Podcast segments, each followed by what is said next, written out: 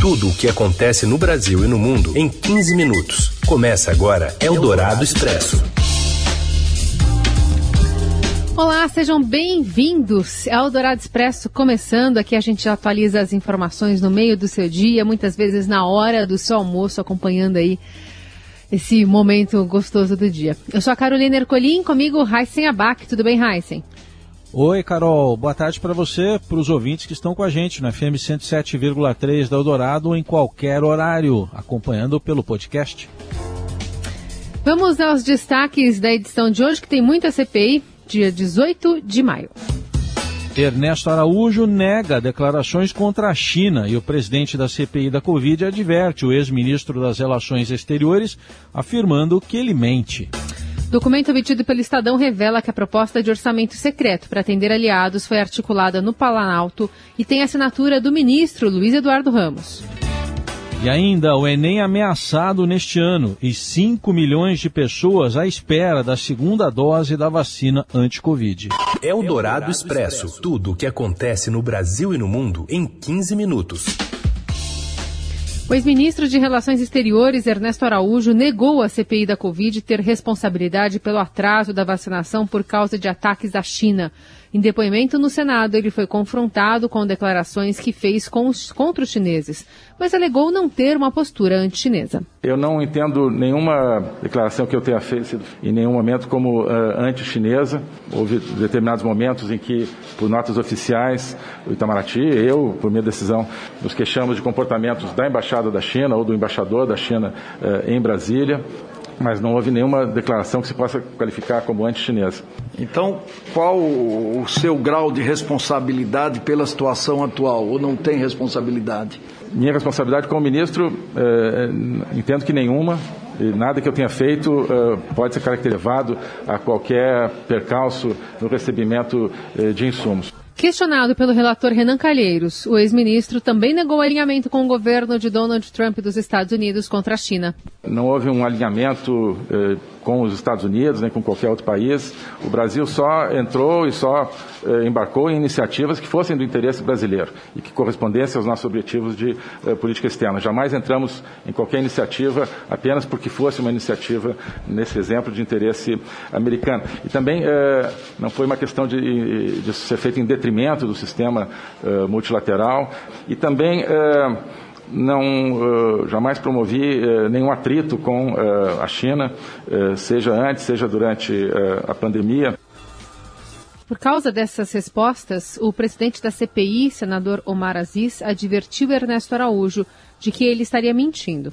O senhor não acha que chamar o comunavírus não é uma coisa que indispõe a relação é, amigável que nós sempre tivemos comercial com a China? O artigo não é uh, sobre a China, não vejo nada ali que seja ofensivo à China. Uh, o comunavírus, o artigo deixa claro, não é uma designação ofensiva ao coronavírus, é uma designação aquilo que o autor comentado chama de uh, vírus ideológico. Não faz isso, ministro, por favor. Como é que não é ofensivo? Se fala em vírus ideológico, se repercute que pode ser uma guerra química, se não sei o quê. No depoimento aos senadores, Ernesto Araújo disse ter trabalhado em parceria com o Ministério da Saúde. O que o Ministério das Relações Exteriores fez concretamente para que o Brasil obtivesse mais vacinas? Sempre a partir eh, de orientações de quem centralizava a estratégia de vacinação, que era o Ministério da Saúde, e, portanto, não de forma autônoma. Eh, então, eh, desde o começo, na verdade, da pandemia, antes de ser declarada eh, a pandemia, ainda em janeiro de, de 2000, eh, já instruímos vários postos no exterior e já então a pedido do Ministério da Saúde para que prospectassem pesquisas que estivessem surgindo sobre medicamentos e vacinas. Questionado mais uma vez pelo relator, Ernesto Araújo disse não ter recebido orientações diretamente do presidente Bolsonaro e reiterou que a coordenação vinha do Ministério da Saúde. Não recebi diretamente instruções do presidente de maneira geral sobre o a implementação dessa, dessa política.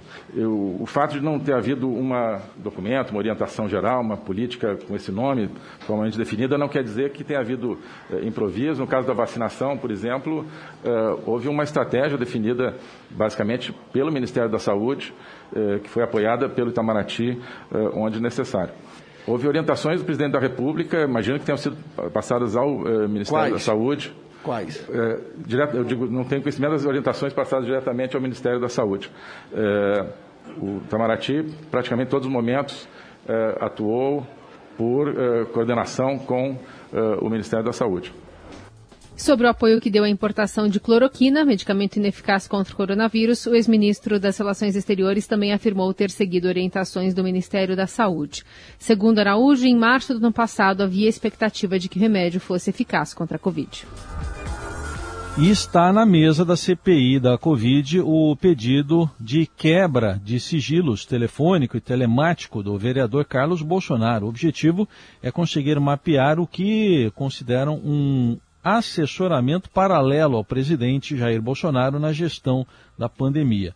Para o autor do requerimento, o senador Alessandro Vieira, do Cidadania de Sergipe, é importante entender o papel também de outros nomes já citados por outros depoentes, como o do assessor Felipe Martins, do ex-ministro Eduardo Pazuello e do empresário Carlos Wizard.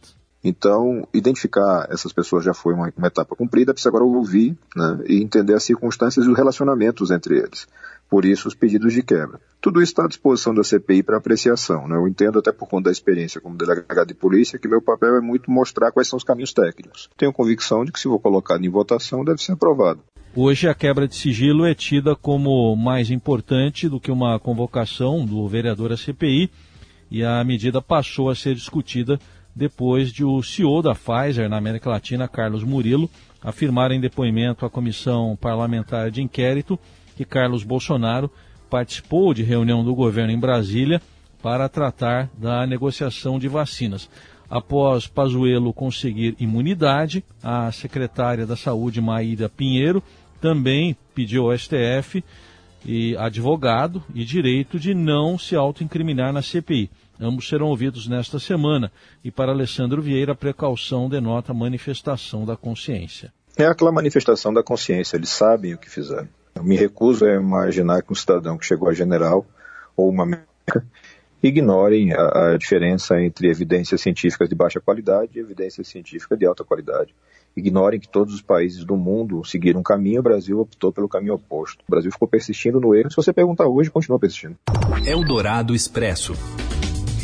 Com a escassez de vacinas, número de pessoas com a segunda dose atrasada triplica e chega a 5 milhões. Fabiana Cambrícoli. Boa tarde, Raizen e Carol. Hoje a gente publicou no portal do Estadão um levantamento inédito que mostra que o número de pessoas com a segunda dose da vacina da Covid atrasada triplicou em um mês e já chega a 5 milhões no país. A gente levantou no banco de dados do Ministério da Saúde a data de aplicação da primeira dose e quantas pessoas já deveriam ter tomado a segunda e não estão com o registro da segunda nesse sistema federal. Por meio desse levantamento, a gente verificou que tem cerca de 4 milhões e meio de pessoas que estão com a segunda dose da Coronavac atrasada e outras 532 mil pessoas que estão com a dose da vacina da AstraZeneca atrasada.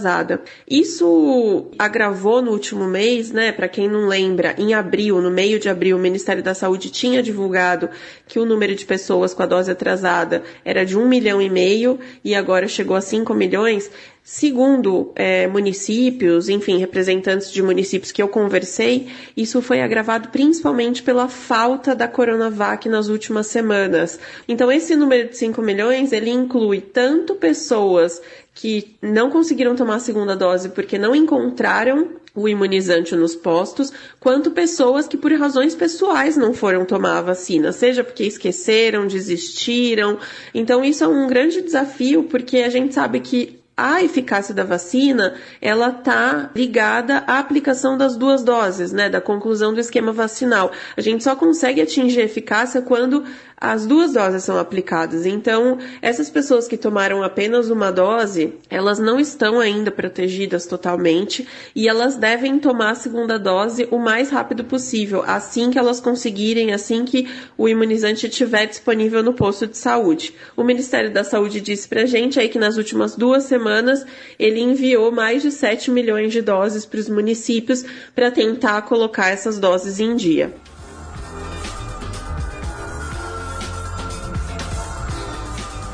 Nós ouvimos aí a Fabiana Cambrícoli fal falando sobre esse atraso que atinge 5 milhões de pessoas no país à espera da segunda dose.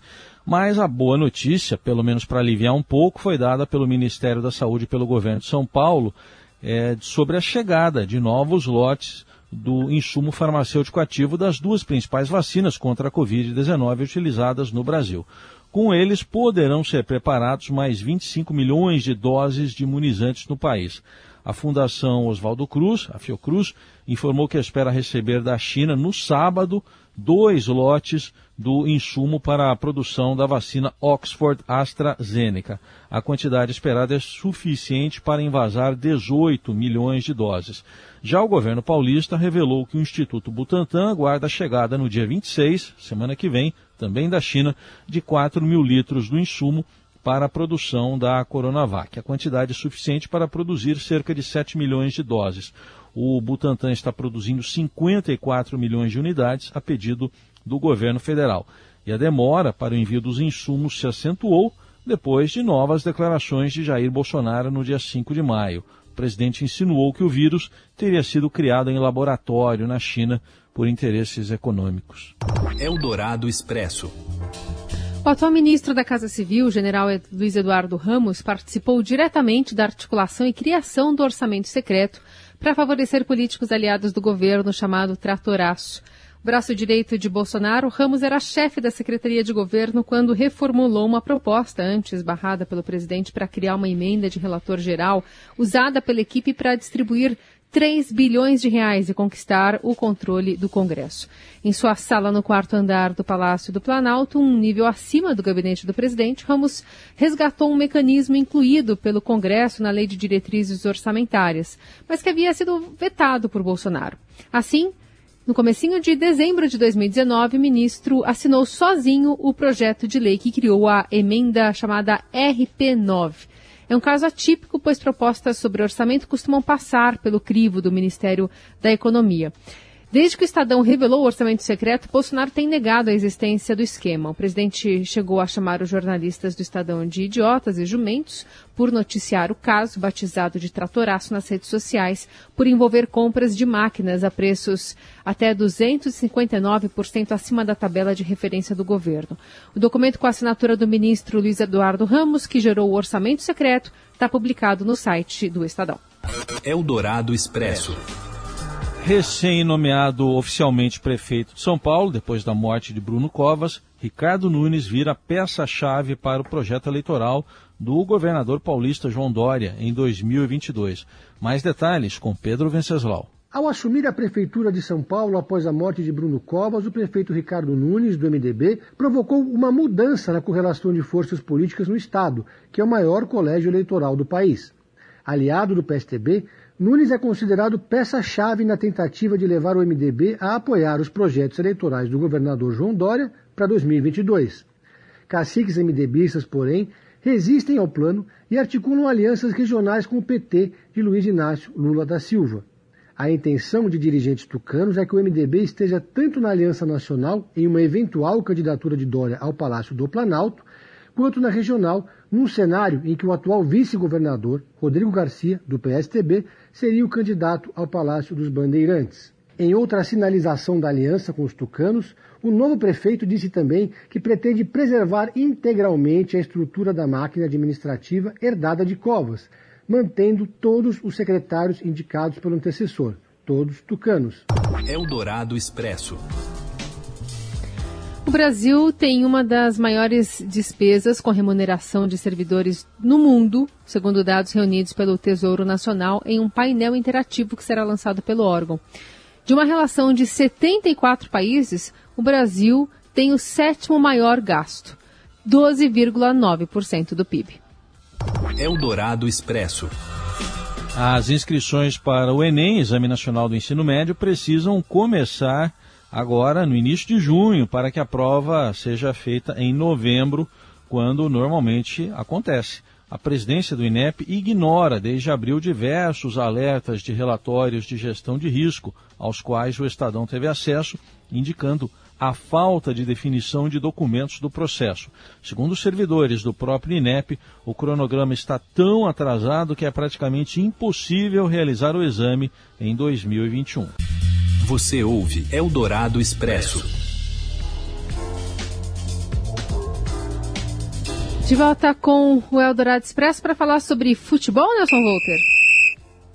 Após a demissão de Wagner Mancini, Corinthians procura um novo técnico. Fala, Robson Morelli. Olá, amigos. Hoje eu quero falar da contratação de um treinador pelo Corinthians. Isso mesmo, o Corinthians corre atrás com bastante urgência para encontrar um substituto de Wagner Mancini. Como todo mundo sabe, Mancini foi demitido depois da derrota para o Palmeiras na semifinal do Campeonato Paulista. Uma hora depois do jogo, o presidente do clube, Duílio Monteiro Alves, anunciou a demissão, a troca de comando deste Corinthians. Agora os nomes estão na mesa. Hoje o Corinthians teria uma reunião com Renato Gaúcho, ex-técnico do Grêmio, para saber o que ele acha de comandar o Corinthians. Renato nunca trabalhou no futebol de São Paulo, tem essa dificuldade para trabalhar em outros estados, a não ser no Rio Grande do Sul com o Grêmio e no Rio de Janeiro, com, com os times do Rio de Janeiro, onde ele mora. Mas o Corinthians quer ouvi-lo, quer saber se dá para fazer alguma coisa, se tem alguma chance de contratá-lo. Renato já falou que dinheiro não é mais o problema na sua carreira. Ele quer ter um elenco forte, ele quer ter um time competitivo, ele quer ter condições de trabalho para levar esse time aos campeonatos nacionais e internacionais. Muito a exemplo do que ele fez lá no Grêmio. Ai, ai, ai, se for isso, então ele não vai para o Parque São Jorge porque o Corinthians não tem dinheiro, não tem reforço, não tem dinheiro para contratar reforços e tem um elenco muito limitado, muito de baixo rendimento, como a gente viu neste começo de temporada. Então, o Corinthians vai ouvir Renato, mas tem que pensar em outras opções. Carilli, Fábio Carilli pode voltar, Mano Menezes pode retornar, é, Antônio Carlos Zago, que estava lá no Japão, já trabalhou no Corinthians, pode ser uma opção também. Todas as cartas na mesa para o Corinthians decidir quem vai comandar o time no restante da temporada. É isso, gente. Falei, um abraço a todos, valeu. Eldorado Expresso.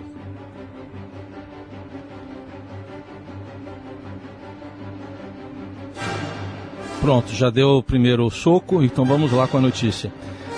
Batman e Oprah Winfrey, Harry Potter e Robert Irvine, todos na mesma casa a Warner Media, um dos maiores estúdios de Hollywood, englobando a própria Warner, a HBO e a CNN, se uniu à Discovery, que é líder dos canais de ciência, gastronomia e entretenimento, para formar um gigante no mercado de streaming. O valor avaliado para a criação desse novo grupo é de 150 bilhões de dólares, dá quase 800 bilhões de reais e ele já nasce como o segundo do mercado de mídia nos Estados Unidos, atrás apenas da Walt Disney Company. De repente, Batman e o Harry Potter formariam uma dupla, né? Precisa ver é. o Robin, o que, que vai achar disso.